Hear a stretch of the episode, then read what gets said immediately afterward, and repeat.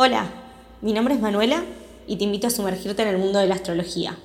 Si tenés ganas de viajar por las estrellas, pone play. Arroba Pluto-Niana.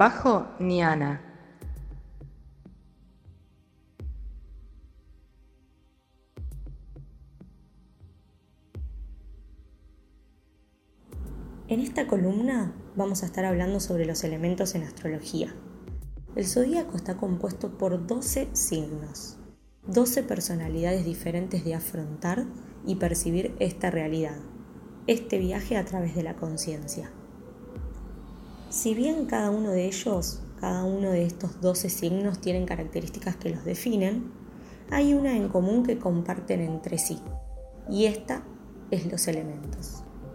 Ellos son el fuego, la tierra, el aire y el agua.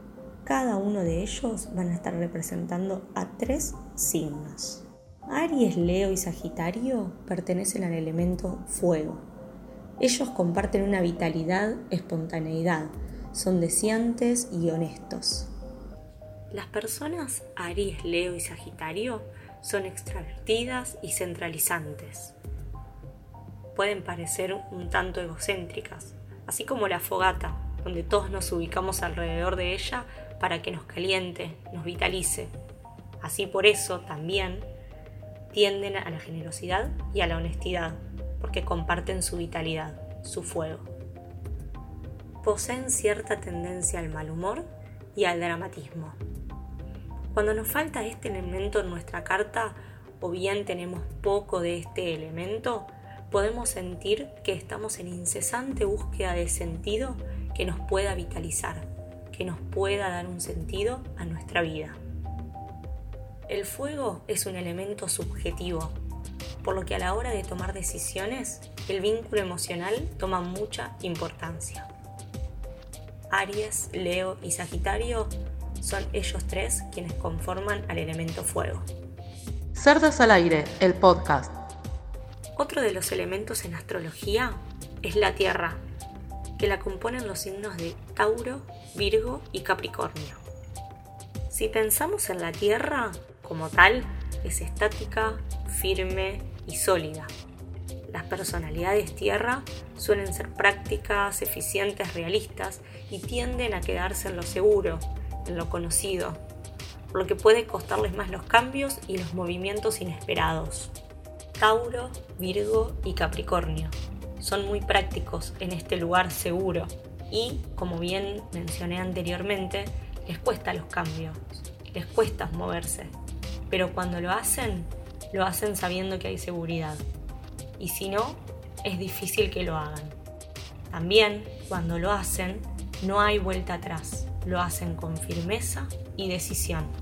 Van y no miran hacia atrás esta constante necesidad de moverse en lo conocido, de la seguridad, hace que se pierdan de la espontaneidad y de no dejarse sorprender por lo inesperado de la vida. En este sentido, deben aprender a desarrollar el fuego, ese niño interior, aprender a jugar. Tauro, Virgo y Capricornio, signos del elemento tierra, suelen ser serviciales, organizados y buenos constructores. Si nos falta este elemento en nuestra carta o bien tenemos poco de este elemento, la vida nos llevará constantemente a aprender a desarrollar la paciencia y la tolerancia, y se pondrá en juego la capacidad de autosostén. Tauro, Virgo y Capricornio, pertenecientes al elemento tierra. Plutoniana. Pluto, guion bajo, Niana. El tercer elemento es el elemento aire elemento objetivo. Si pensamos en el aire como tal, el aire no se ve, lo sentimos pero no lo podemos agarrar. Está y no está a la vez. Géminis, Libra y Acuario son los que conforman este grupo. Se caracterizan principalmente por el pensamiento, intentando buscar una lógica racional, que todo lo puedan explicar y organizar organizar mentalmente, que todo tenga nombre, buscan entender. Es por esto que a los signos del elemento aire, es decir, Géminis, Libra y Acuario, les cuesta tanto conectar con las emociones, porque primero todo tiene que tener una explicación. Primero lo tienen que entender. Géminis, Libra y Acuario pueden parecer más bien fríos y desapegados, y a veces pueden incluso huir o escapar del compromiso amoroso. Ya como bien mencionaba anteriormente, son imperceptibles, están y no al mismo tiempo, difíciles de agarrar. Estos tres signos de aire son flexibles, con gran capacidad de adaptabilidad y capacidad de evaluar de manera impersonal las situaciones. Por eso son un elemento objetivo. El gran desafío de estos tres signos de aire, de Géminis, Libra y Acuario, será conectar con las emociones. Cuando nos falta este elemento en nuestra carta natal, o bien tenemos poco, la vida suele llevarlos a tener que adaptarse y moverse mucho más de lo que les gustaría, aprendiendo a integrar otras miradas y salir de lo conocido. Además, puede ser que constantemente aparezcan situaciones donde deban aprender a generar flexibilidad, ya que suelen ser personas con mayor dificultad para modificar su forma de ver las cosas.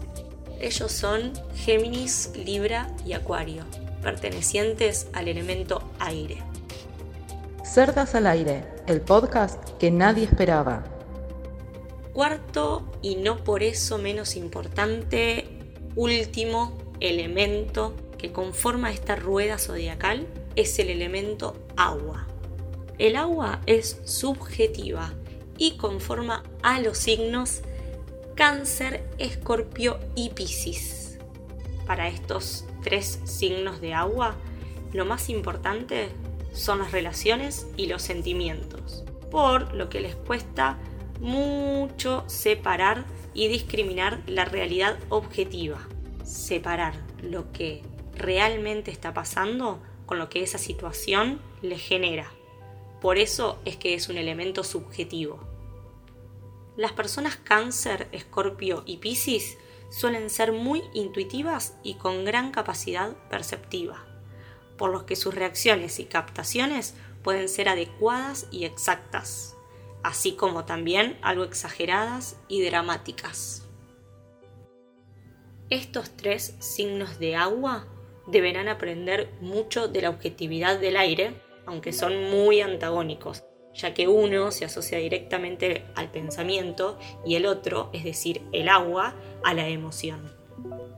Cáncer, Escorpio y Piscis suelen ser muy comprensivos y compasivos, siendo totalmente natural para ellos decir lo que sienten y dejarse llevar por eso, a diferencia del aire, que primero todo lo tienen que entender y todo pasa por lo racional. Suelen ser personas sensibles que valoran muchísimo el compromiso en las relaciones humanas. Tienden también a ser posesivos y con cierto temor al futuro, más bien son melancólicos y arraigados al pasado. A veces las relaciones pueden volverse dependientes y entre tanto sentimentalismo y romanticismo pueden volverse o mostrarse algo infantiles. Si bien son muy porosos, con gran sensibilidad y empatía en el dolor ajeno, pueden presentar dificultades para aceptar que los demás tengan modos de pensar diferentes o valores y necesidades diferentes a lo que ellos tienen.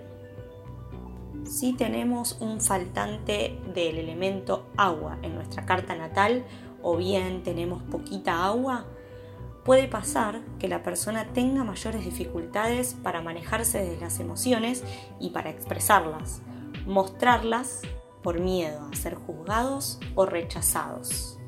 Las personas que tienen poco agua en su carta natal tienen una tendencia a tener o pasar por abruptos emocionales que cuando conectan lo hacen a todo o nada, porque como conectan poco con las emociones, suele ser mucho cuando lo hacen. Cáncer, Escorpio y Piscis. Ellos son los tres signos compuestos por el elemento agua. Cerdas al aire, escuchanos en Spotify.